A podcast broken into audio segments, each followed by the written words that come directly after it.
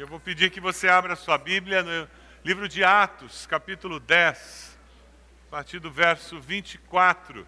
Veja se tem alguém perto de você, na frente, atrás, do lado, que não tem Bíblia ou não está achando, ajude essa pessoa a encontrar o texto, para que ela possa acompanhar durante a mensagem.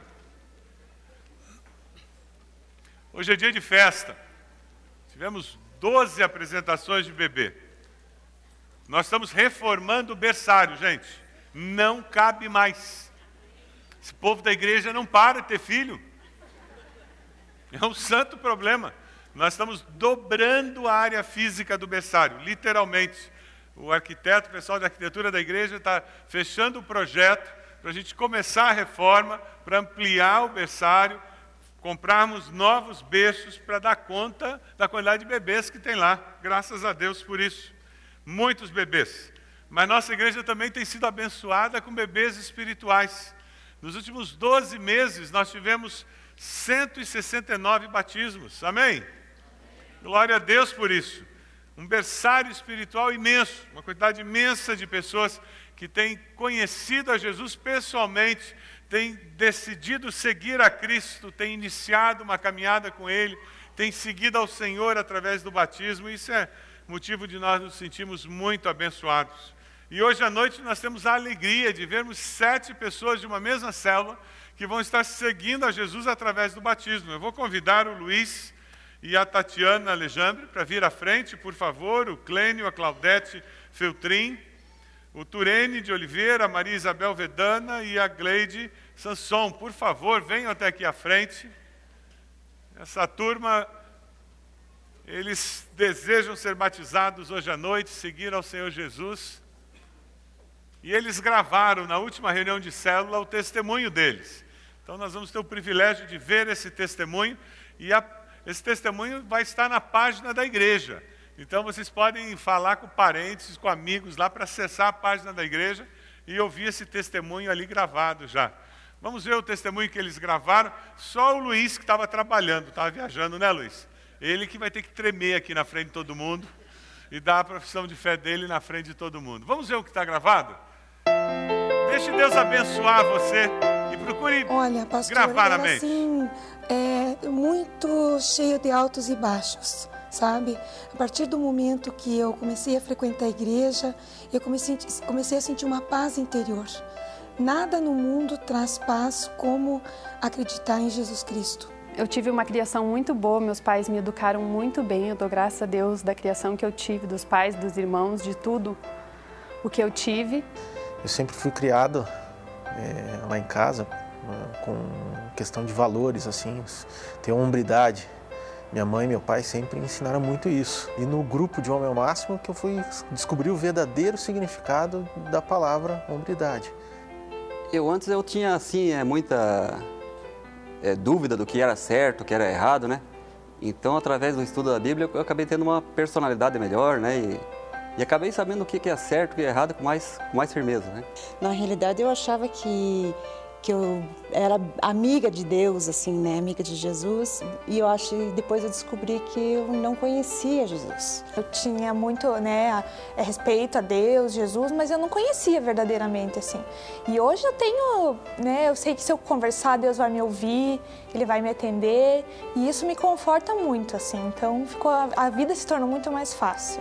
O Jesus que, que eu comecei a acreditar é um Jesus que me dá paz, que me dá alegria, que me enche de vida. Hoje já qualquer atitude eu penso, opa, é assim, é o certo, é, não é? É assim que Jesus gostaria que eu tomasse essa decisão ou agisse dessa forma? Quando a gente tem dúvidas, quando a gente não sabe muito que, que, que caminho seguir, é onde a gente deve deve, deve buscar exemplo, deve, deve tentar seguir, fazer o mais próximo ao que ele fez. Igual em tudo é difícil, mas. Bom, Jesus é, para mim, ele é o meu salvador, né? E eu, através de estar tá estudando a Bíblia, estar tá estudando a palavra de Deus, eu, eu é, acabei encontrando um grande amigo na minha vida, né? Então, Jesus é meu salvador e meu amigo no momento. Né? Primeiro lugar na minha vida agora é, é Jesus e meu salvador, né? Que eu sei que ele morreu por mim. Jesus é o meu salvador, né? Ele veio para a Terra para nos salvar e a gente tá aqui, eu tô aqui hoje por causa dele e por isso que eu quero seguir os mandamentos dele, né? Ele é a minha luz, ele é a minha vida. Né? A minha vida espiritual está baseada na minha fé que eu tenho em Jesus. Não tem dinheiro, pastor, não tem nada em ninguém que nos dê mais felicidade que acreditar em Jesus. Eu aprendi nesses né, alguns meses aí com o Homem ao Máximo, Célula, fazendo sementes, que foi uma ordenança de Jesus, né? Então, eu quero seguir essa ordenança. Eu quero fazer o que ele pediu.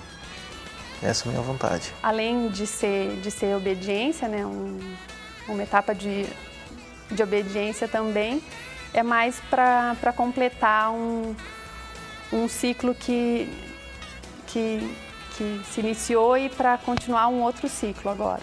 Me filiar à igreja também e que eu quero conviver com esse, com esse povo que eu conheci aí. E eu sinto que eu tenho essa, essa necessidade de dar essa alegria para Jesus. Eu quero cumprir todos os, os, os mandamentos dele e esse é mais uma, mais um, né? Então, aos poucos eu quero chegar lá, ser é, fiel em todos os mandamentos dele. E eu quero concretizar essa etapa para começar uma vida mais fiel ainda com Jesus.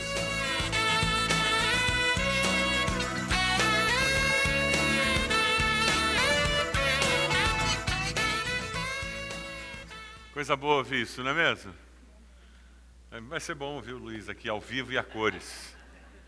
Ele não está tremendo. Conta pra gente aí, Luiz, como é que foi essa história de conhecer Jesus e que diferença ele fez na tua vida? Não, na verdade, é, é muito parecido com o que o pessoal da minha família falou. Eu venho de uma família muito estruturada. Meus pais me criaram de uma maneira maravilhosa. Mas antes de conhecer Jesus, eu não conhecia Jesus. Essa é a grande diferença na minha vida.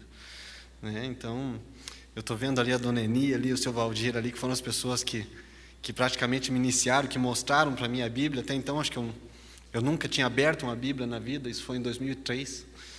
E eu aprendi que, que, que esse livro é, é o manual da vida da gente. Então, eu tenho tentado, assim, pastor, cada dia da minha vida é, é agradar a Jesus, assim. Eu tenho, cada dia, descoberto mais coisas, né? que a gente que a gente lê na Bíblia e na verdade agora eu sou pai recentemente eu tive apresentando minha filha aqui também e eu, eu, quero usar da Bíblia para poder criar minha filha, ter uma comunhão com a minha família e, e, poder realmente adorar a Deus de todo o meu coração, pastor. Esse é o meu sentimento. Legal. Que diferença Jesus fez na tua vida, em casa, tua vida profissional? É, fez muita diferença, assim. Eu tenho uma maneira de me relacionar com a minha família muito boa, assim. Né? O Turene ele falou das coisas de que, de que é certo, que dá errado. Acho que, que Deus coloca muito isso, o Espírito Santo coloca muito isso na gente, né? E, e, no trabalho, muitas vezes, eu trabalho com vendas, trabalho com, com um setor complicado, assim, e muitas vezes a gente tem que, tem que se policiar em certas coisas que a gente faz, e Deus me policia. Deus, Deus coloca as coisas na minha vida para que, eu, que eu seja diferente no meu trabalho, que eu não seja simplesmente mais um, e que eu faça da, as coisas da maneira certa. Assim, é isso que, eu, que, eu, que foi a diferença na minha vida. Deus assim. capacita e honra quando você age da maneira que agrada a Ele. Né? É verdade. Pensa duas vezes antes de fazer alguma coisa que todo qualquer um faria no lugar, né? por mais que seja um pouco mais difícil, mas a gente tenta fazer o que Deus faria no lugar da gente, né? o que Jesus faria no lugar da gente, que agrada a Jesus. Legal. E por que, que você quer se batizar?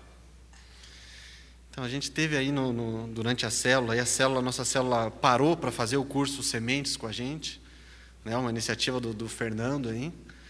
Né? E a gente aprendeu que é uma ordenança de Jesus Cristo, né? uma ordenança de Deus. E, e como a minha sogra falou, acho que é bem verdade. Mesmo. Assim, a gente está querendo seguir todos os passos o mais certo possível, e eu acho que esse é um que consagra mesmo. assim. Então, até a gente estava conversando, eu, eu, a gente começou a estudar a Bíblia em 2003, né? E por que, que demorou, a gente está em 2011, por que, que demorou tanto para a gente vir a se batizar, né? A gente, a gente se pergunta às vezes, né? Daí eu estava conversando com o Turene, o Turene falou assim, acho que não, cara, acho que demorou porque a gente tinha que se batizar tudo junto. Então acho que, que Deus queria isso da gente, eu acredito nisso também. Então, é o pessoal mais encrencadozinho. Né? É verdade, é. Deus trabalha um pouquinho mais na vida é de certo, alguns. Tá certo. Quem sabe você está sentado aí, você não precisa esperar todo esse tempo que ele esperou, viu? É Dá para ser mais rápido do que isso, não é mesmo? É verdade, é verdade. Tá certo, Luiz. Está diante dos irmãos a profissão de fé desses irmãos aqui e Eu gostaria de ouvir uma manifestação de vocês, aqueles que são favoráveis, gostariam de vê-los se batizando, se tornando membros, gostariam de continuar a abençoá-los. Levante uma de suas mãos, por favor. Guarde esse quadro na mente de vocês. O desejo de vocês é abençoar essa igreja com a vida de vocês, ser instrumentos de Deus para abençoar esse pessoal. Levante a mão também. Está vendo? Eles também têm que se comprometer, não é mesmo? Tá certo. Vocês podem sair, por favor, para serem batizados. Deus abençoe vocês. Que coisa boa nós vemos pessoas tomando uma decisão como essa, não é mesmo? Eu queria que você pegasse aí no banco, nas costas do banco aí à sua frente, você vai encontrar um cartão semente.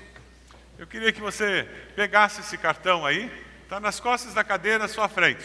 Você vai encontrar aí dentro este cartão semente. Pode procurar porque está aí. E se você não tem um lápis, uma caneta, você pode pegar também um lápis e uma caneta aí. O que, que é esse cartão sementes? Esse cartão sementes é um recurso que a gente tem para nos lembrar do nome de pessoas que a gente gostaria de ver Deus abençoando, Deus trabalhando na vida dessas pessoas, pessoas que nós queremos que Deus faça uma obra incrível, faça um milagre na vida delas. Pessoas que nós amamos, que nós queremos que Deus abençoe, que Deus opere uma transformação de vida na vida delas. Você conhece pessoas assim? Que você ama e você deseja que Deus faça uma obra nas suas vidas? Eu quero desafiar você hoje a colocar o nome dessas pessoas aqui. E eu queria dar algumas sugestões de lugares onde você vai encontrar esses nomes. Dê uma olhadinha só, pessoas que eu conheço, pessoas da minha família que eu amo e que não têm dado evidências de serem seguidores de Jesus, que não têm experimentado a alegria de caminhar com Jesus. Pessoas que são meus vizinhos, moram no condomínio, no prédio, moram na minha vizinhança, pessoas que são parentes têm algum parentesco comigo e não conhecem a esse Jesus. Pessoas que trabalham comigo, talvez até na, na mesa do lado, no escritório do lado, que eu me encontro, falo sobre negócios, sobre a minha profissão, meu trabalho, mas elas não conhecem a Cristo. Pessoas com quem eu faço negócios. Eu compro alguma coisa delas ou elas me vendem alguma coisa. Recentemente a Ed teve uma experiência muito interessante. No açougue onde nós compramos normalmente a carne e os frios lá de casa, a esposa do dono tem um período do dia que ela fica no caixa. E ela tem filhos pequenos. E ela começou a conversar com a Ed fazendo perguntas sobre criação de filhos. E a Ed já algumas semanas estava respondendo perguntas e falando de Jesus para ela. Porque a Ed estava falando sobre princípios bíblicos, sobre valores que a gente encontra nas escrituras de como você cria filhos. E de repente a Ed se tocou que Deus estava colocando uma pessoa que podia parar na lista de sementes dela. Porque ela estava falando do amor de Deus para aquela senhora, ela estava falando de Jesus, e ela, como disse, eu vou começar a orar especificamente para convidar aquela senhora para vir para a minha célula. Porque no período da tarde, aquela senhora não trabalha, ela trabalha de manhã. Então, à tarde, ela pode vir na célula que a Ed dirige às terças-feiras à tarde. São pessoas assim com quem nós fazemos negócios e de repente a gente pode convidar para a célula, pode convidar para um culto, pode falar de Jesus. Pessoas que nós estudamos, fazemos um curso de pós-graduação ou fazemos uma faculdade com elas. Pessoas que podem vir parar aqui. Durante esse culto, peça a Deus para ir colocando nomes dessas pessoas na sua mente e vá colocando. Eu guardo esse, esse cartão, sabe aonde? Dentro das notas de dinheiro. É bom porque dá um pouco de estrutura para a nota de dinheiro, né? Então fica no bolso e ela não fica toda molenga. Eu não tenho tanto dinheiro assim para ficar bem durinho o bolo de notas, né? Parece que estou doente, cheio de esparadrapo. Tem radiação hoje junto? Fundo musical do povo lá. Mas o, eu coloco junto com o dinheiro, e sabe por que, que eu faço isso?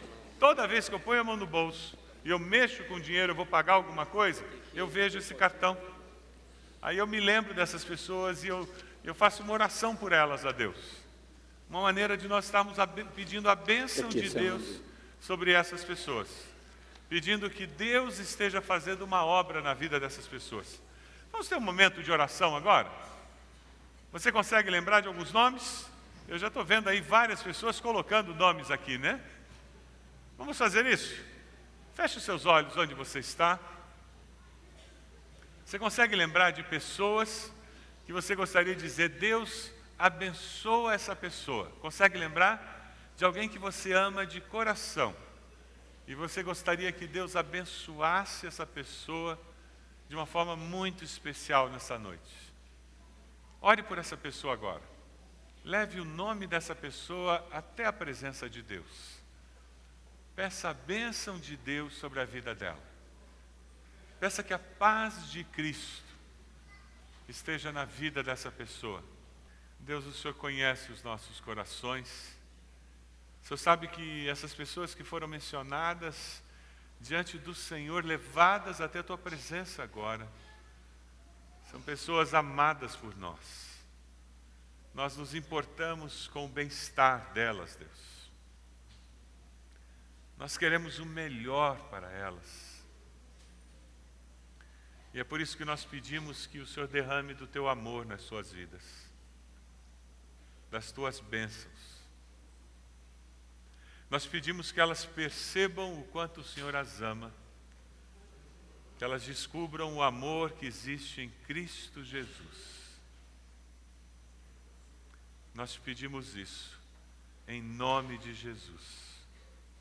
Amém, Senhor. Amém.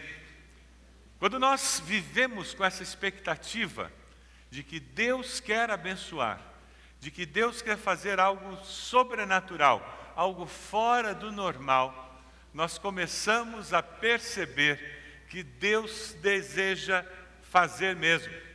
Nesse texto que nós vamos ler hoje, nós encontramos Deus agindo de forma sobrenatural na vida de Cornélio. Ora, essa história de Cornélio e Pedro é uma história muito interessante. Pedro tem um sonho, e naquele sonho desce um lençol com animais que os judeus consideravam impuros, e Pedro diz: Não, na minha fé, na minha religião, não posso comer isso. E no final desse sonho, Deus diz: Pedro, você me colocou dentro de uma caixinha. As suas tradições religiosas te impedem de me conhecer como eu sou porque eu sou maior do que a tua religião, eu sou maior do que os teus rituais, eu sou maior do que você pensa que eu sou. E Pedro, cheio de preconceitos, cheio de ritos e cheio de bloqueios, ele não conseguia enxergar quem Deus era. E Deus desafia Pedro a quebrar os seus paradigmas e enxergar Deus sendo maior do que toda a sua tradição religiosa. E do outro lado, nós encontramos Cornélio, um homem temente a Deus, um homem que buscava a Deus, um homem sincero, que fazia as suas orações. Mas Deus deixa muito claro nesse texto que isso não é suficiente. Nós brasileiros temos um mito cultural na nossa mente. Nós achamos que se a pessoa é sincera, e sincera mesmo, isso basta. No final termina tudo em pizza. No final vai dar tudo certo porque ela é tão sincera. Ora, se você pegar um vidro de veneno e tomar pensando que é xarope para tosse, aquele veneno vai acabar com a sua tosse para sempre. Porque você foi sincero e tomou sinceramente achando que era xarope para tosse, aquele veneno não se transformou em xarope para tosse, ele continuou sendo veneno. Se eu sair da minha casa e pegar o caminho errado e sinceramente eu achar que aquele é o caminho para ir onde eu queria, eu não vou chegar onde eu queria, eu vou chegar onde eu não queria. Porque sinceridade não me leva para o lugar certo. É o caminho certo que me leva para o lugar certo. Cornélio fazia as orações, Cornélio dava esmolas, Cornélio era sincero, temente a Deus, mas isso não bastava. E Deus sabia disso. E é por isso que Deus aparece a Cornélio e diz: manda buscar Pedro. E Deus aparece a Pedro e diz: para de ser preconceituoso, que eu vou mandar buscar você. E você tem uma obra a fazer na casa de alguém. E nesse texto, Deus junta duas pessoas que quebram seus paradigmas, que quebram as suas caixinhas religiosas. E quando eles quebram as suas caixinhas religiosas, eles descobrem a manifestação sobrenatural do Deus Todo-Poderoso. A minha pergunta para você, sabe qual é? Você está disposto a correr o risco e quebrar a sua caixinha religiosa? Você está disposto a correr o risco de quebrar seus paradigmas e, pela fé, dizer: Deus, eu quero ver se funciona mesmo? Viver pela fé é entender que Deus é infinitamente maior do que nós e que nós nunca conseguiremos definir Deus de uma forma completa. Nós vimos os testemunhos, cada um deles tem uma história diferente. O Jesus é o mesmo, mas Deus os encontrou em caminhos diferentes, em momentos diferentes da vida, e Deus os trouxe todos para a mesma cruz. E eles vão continuar crescendo, e cada um deles tem personalidades diferentes mas cada um deles terá que viver esperando um milagre vindo de Deus. Veja o versículo 24. Atos 10, 24. No outro dia, chegaram a Cesareia, Cornélio os esperava com seus parentes e amigos mais íntimos que tinha convidado. Quando Cornélio resolve convidar Pedro, ele convida Pedro e não fica sozinho em casa, não, ele convida todo mundo. Ele diz: Olha, Deus vai fazer alguma coisa incrível na minha casa, e eu não quero ficar sozinho, eu quero que vocês vejam. Quando Pedro chega, existia alguém esperando por um milagre. Você conhece alguém que está esperando por um milagre? Você conhece alguém que precisa de um milagre? Quem sabe você veio hoje à noite e na sua mente tem um impossível que precisa acontecer e você sabe muito bem. Como a Letícia testemunhou aqui, dizendo naquele dia das mães, ela entrou nessa igreja, ela disse: Tem um impossível que eu preciso resolver, Deus. E ela colocou aquele impossível diante de Deus. Quando eu quebro meus paradigmas, eu quebro as caixinhas, eu quebro todos os meus ritos, e eu de coração aberto digo: Deus, pode se mover na minha vida e faz o que o Senhor quiser eu experimento o impossível de Deus se tornando possível. Mas sabe, não é só aqui que tem pessoas esperando por um milagre, não. Na casa do lado da sua casa tem alguém esperando por um milagre. Ali onde você trabalha tem pessoas que estão esperando por um milagre. Ali onde você compra pão, compra carne, onde você faz os seus negócios, em toda parte. As pessoas estão precisando descobrir que existe um Deus que faz o impossível se tornar possível. Veja o versículo 30. Cornélio respondeu: Há quatro dias eu estava em minha casa orando, a esta hora, às três horas da tarde, de repente colocou-se diante de mim um homem com roupas resplandecentes. E ele começa a descrever o que Deus fez, como Deus se revelou a ele. E um milagre tinha acontecido na vida dele, e ele disse: Eu vou convidar mais gente, porque eu vou obedecer a Deus, e agora Deus vai fazer ainda mais. Deus ainda vai me orientar mais, Deus ainda vai mostrar mais, porque com Deus sempre é assim. Quando eu me entrego a Ele, eu começo a descobrir que a vida com Ele é sempre mais. É por isso que nós vamos, dia 18, lá para a rua, para dizer que a vida com Jesus vale a pena, ela é abundante, ela é completa. Eu não preciso correr atrás dos prazeres que a carne me oferece, eu não preciso de droga, eu não preciso de sexo desembestado por aí, não. Tem muito mais prazer na vida que não destrói. Caminhar com Deus é bom demais. Cornélio tinha descoberto isso. E veja no versículo 33, a postura dele é muito clara. Eu mandei buscar-te imediatamente. E foi bom que tenhas vindo, agora estamos todos aqui na presença de Deus para ouvir tudo o que o Senhor te mandou dizer-nos. Tudo. Veja no texto como continua a partir do versículo 34. Cornélio diz: Olha, eu obedeci o que Deus falou, agora fala para mim o que eu tenho que fazer. E a palavra continua dizendo: Pedro começou a falar: agora percebo verdadeiramente que Deus não trata as pessoas com parcialidade. O coração de Pedro tinha mudado, ele começou a enxergar a vida de uma maneira diferente, e é isso que Deus faz conosco. Deus nos dá uma nova cosmovisão, uma percepção distinta da vida. Quando nós abrimos o nosso coração, estamos dispostos a perceber como Deus é, quem Deus é, como Ele age, Ele muda a nossa maneira de ver a vida. E Pedro continua dizendo: Ah, agora eu estou entendendo Agora percebo que Deus não trata as pessoas com parcialidade, mas de todas as nações aceita todo aquele que o teme e faz o que é justo. Vocês conhecem a mensagem enviada por Deus ao povo de Israel, que fala das boas novas de paz por meio de Jesus Cristo, Senhor de todos. Sabe o que aconteceu em toda a Judéia, começando na Galiléia, depois do batismo que João pregou? Como Deus ungiu a Jesus de Nazaré com o Espírito Santo e poder, e como ele andou por toda parte fazendo bem e curando todos os oprimidos pelo diabo, porque Deus estava com ele. Nós somos testemunhas de tudo o que ele fez na terra dos judeus e em Jerusalém, onde o mataram, suspendendo no madeiro. Deus, porém, o ressuscitou no terceiro dia e fez que ele fosse visto não por todo o povo, mas por testemunhas que designaram de antemão, por nós que comemos e bebemos com ele depois que ressuscitou dos mortos. Ele nos mandou que pregar ao povo e testemunhar que foi a ele que Deus constituiu juiz de vivos e de mortos. Todos os profetas dão testemunho dele, de que todo que nele crê recebe o perdão dos pecados mediante o seu nome.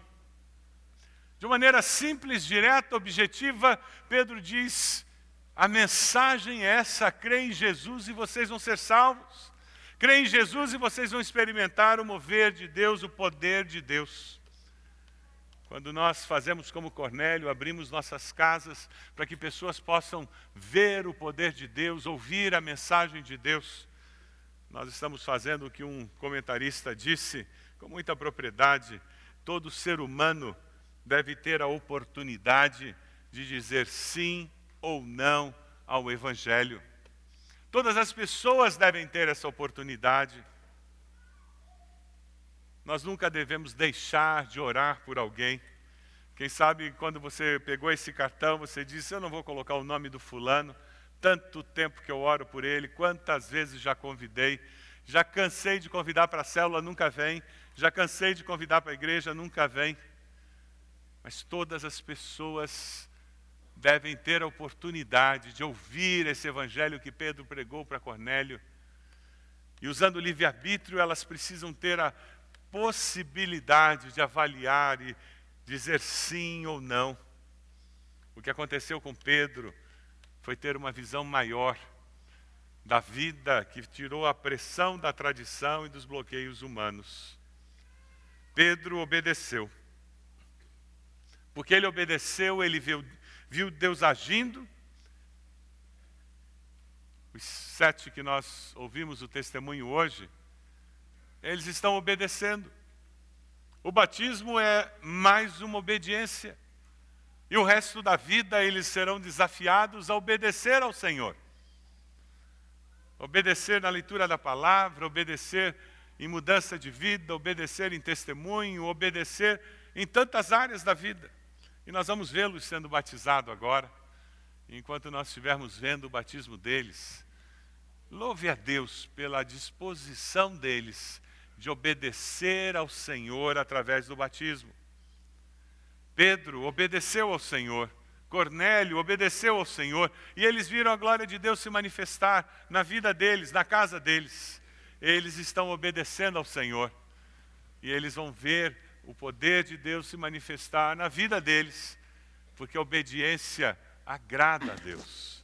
Vocês podem imaginar o número de paradigmas que eles tiveram que quebrar na sua mente para poderem ser batizados? Não é batismo de adolescente, de jovem. Sete adultos, criados com paradigmas, com referenciais na mente, maneiras de entender Deus entender o relacionamento com Deus, mas eles tiveram um encontro com Cristo e através desse encontro com Cristo, o Espírito Santo foi trabalhando na mente deles e ajudando-os a entender a vida de uma forma diferente. Foi isso que aconteceu ali com Cornélio, depois da visita de Pedro. E quando Pedro diz: Todo que nele crê recebe o perdão dos pecados, mediante o seu nome, enquanto Pedro ainda estava falando essas palavras, o Espírito Santo desceu sobre todos os que ouviam a mensagem. Os judeus convertidos que vieram com Pedro ficaram admirados de que o dom do Espírito Santo fosse derramado até sobre os gentios, pois os ouviam falando em línguas, exaltando a Deus. A seguir, Pedro, pode, pode alguém negar a água impedindo que eles sejam batizados? Eles receberam o Espírito Santo como nós. Então ordenou que fossem batizados em nome de Jesus Cristo e depois pediram a Pedro que ficasse com eles alguns dias. Nesse texto nós temos o que alguns chamam do Pentecoste dos gentios. Foi uma experiência semelhante àquela que aconteceu no templo em Jerusalém com os judeus, que agora se repetia com os gentios, mostrando que Deus não faz separação entre as pessoas. Deus quebrando os paradigmas na mente de Cornélio e mais do que isso, fazendo isso para que ele tivesse um encontro pessoal com Jesus que transformasse a sua vida. Deus usando a casa de Cornélio como instrumento, como ferramenta, como uma uma estratégia muito simples para que não apenas ele, mas várias pessoas viessem a conhecer e experimentar o poder de Deus. Eu vi uma historinha uma vez que eu achei muito interessante e guardei comigo. Diz que um árabe viajava pelo deserto e ele ia com seus camelos até que numa noite ele chegou num oásis para dormir. E antes de dormir, eles tinham que prender os camelos, porque à noite, quando batia o vento, se os camelos se assustavam, eles levantavam e podiam se perder na noite. Mas então, se eles estavam amarrados por uma estaca, eles se levantavam até com o vento, mas eles não podiam sair do lugar. E os servos daquele árabe mercador chegaram dizendo: Senhor, nós temos um problema. Nós temos 20 camelos, mas apenas 19 estacas. Como nós vamos resolver esse problema para a noite? E o Senhor disse: façam como eu digo. Coloquem 19 estacas em 19 camelos, e quando chegar no vigésimo camelo, hajam como se vocês estivessem colocando uma estaca nele também. E assim os servos fizeram. A noite se passou, no outro dia de manhã, os 20 camelos estavam lá. Preparando-se para sair, eles liberaram os camelos, tirando as 19 estacas, colocaram o que tinha que colocar sobre os camelos e saíram. Para surpresa deles, 19 camelos se levantaram e começaram a andar. Mas o vigésimo camelo continuou no seu lugar. E eles olharam para o Senhor e disseram: O que, que nós fazemos? Aquele camelo não sai do lugar. E o Senhor olhou para os seus servos e disse: façam o que eu vou mandar vocês fazerem. Vão até lá e procedam exatamente como vocês procederam com os outros para retirar a estaca. Façam de conta que vocês estão retirando a estaca dele. E os servos fizeram isso, e o vigésimo camelo começou a andar. A estaca do vigésimo camelo não estava no chão, estava na mente dele. Qual é a estaca que você tem na sua mente que o impede de experimentar tudo que Deus tem para a sua vida? Qual é a estaca que você tem na sua mente que o impede de experimentar o sobrenatural de Deus na sua existência? Que o limita e faz com que Deus seja pequeno, esteja preso numa caixa e não possa tornar o seu impossível possível. Porque o difícil, Deus faz na hora. O impossível, ele pode demorar um pouquinho para fazer, mas faz também. Porque não existem impossíveis para Deus. Os impossíveis existem para nós. Eu tenho três desafios para nós nessa noite. Três desafios que Deus colocou no meu coração enquanto eu preparava essa mensagem. O primeiro deles, o primeiro deles tem a ver com a sua casa. Cornélio abriu sua casa e ele experimentou o poder de Deus, e ele pôde ser usado para que outras pessoas experimentassem o mover de Deus nas suas vidas. Eu queria desafiar você a abrir a sua casa para receber vizinhos, parentes que não conhecem a Cristo, começar uma célula na sua casa. Ah, pastor, mas eu já sou de uma célula. Não, não é isso que eu estou falando, não. Você vai falar com o seu líder de célula e vai dizer para ele: Eu estou abrindo a minha casa para começar uma célula. Talvez você vá falar com um casal da sua célula e dizer: Você quer começar uma célula comigo? E vocês dois, vocês quatro, vão sair da sua célula e começar uma nova célula. No final do culto, uma irmã da terceira idade disse: Pastor, minha casa está aberta para começar uma célula. Só que eu não sou líder, eu não sei fazer nada, eu não, eu não consigo tocar uma célula sozinha. Num lugar estratégico, ali no centro da cidade. Nós precisamos de uma célula ali. Você mora pelo centro da cidade? Tem uma célula para você começar. Mas quem sabe a gente vai começar na casa dessa senhora e na sua casa. Já vamos ter duas ali no centro da cidade.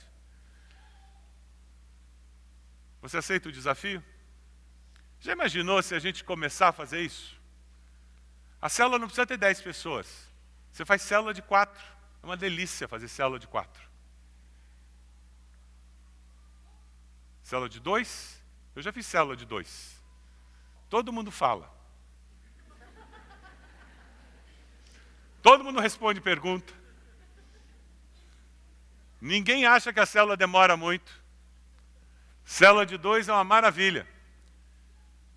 O primeiro desafio é esse. Você aceita o desafio de abrir uma célula na sua casa? E começar a trazer esse povo dos cinco aí que você colocou no cartão? E esse é o segundo desafio. Você vai começar a orar todos os dias por esses cinco e começar a convidá-los para a sua célula, para o grupo do Mickey, para a reunião de jovens no sábado, ou de adolescentes na sexta, ou do Juba. Você vai começar a convidar para os cultos. Mas você vai orar por essa pessoa. Você vai colocar pedindo a bênção de Deus sobre a vida delas. Esse é o segundo desafio. Sabe qual é o terceiro desafio? Você vai decidir que você vai, pela fé, confiar que Deus vai fazer o impossível na sua vida, na vida da sua família, na vida daqueles que você está colocando diante do Senhor. É uma decisão. Pela fé, eu confio que Deus vai fazer. Você aceita esse desafio? Nós vamos começar a cantar agora. A banda já pode subir. E a banda vai, vai tocar uma música que fala sobre uma vida nova que há em Cristo. Sabe o que eu vou pedir? Você que está abrindo a sua casa, pega a aba do boletim, coloca o seu nome, telefone e me entrega aqui na saída.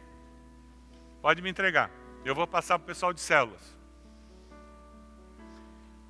O cartãozinho aqui você vai vir à frente dizendo: Deus, eu assumo um compromisso, eu vou orar todos os dias por essas pessoas, pedindo a bênção de Deus na vida dessas pessoas. Ou quem sabe você vai chegar aqui na frente de joelhos, como aconteceu no culto das cinco, chorando e dizendo: Deus, esse impossível aqui que eu tinha deixado de orar por ele, eu volto a colocar diante do Senhor. Eu venho colocar esse impossível aos pés da cruz crendo que para o Senhor os impossíveis são possíveis. Você crê nisso? Diga amém. Vamos ficar de pé? Enquanto nós cantamos, pode vir. Coloque-se de joelhos aqui. Nós vamos orar. No final, intercedendo por vocês. É porque existe uma nova vida em Jesus. Por isso que a gente pode fazer isso. Pode vir. Coloque-se de joelhos diante do Senhor. Jesus Cristo mudou meu viver. Jesus Cristo mudou meu viver. É a luz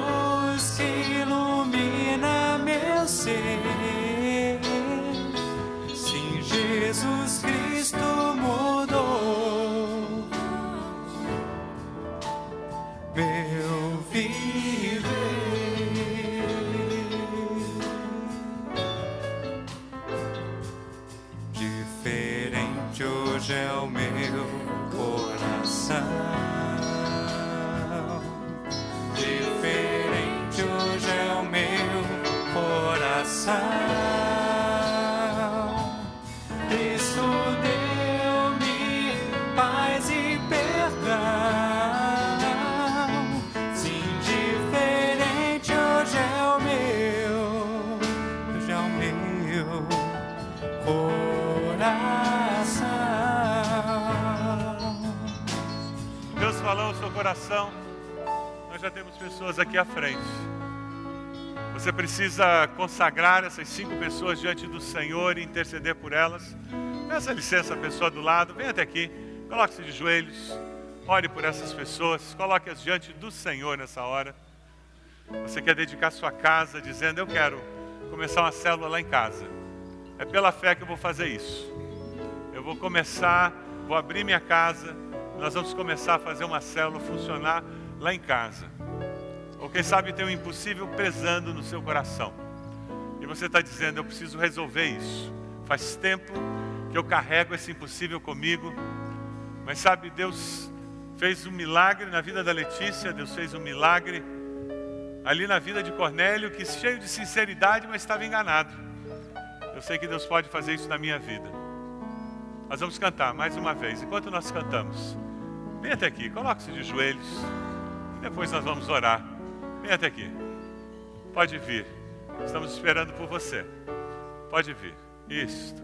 Vamos cantar mais uma vez. Enquanto isso, vem até aqui à frente. Coloque-se de joelhos.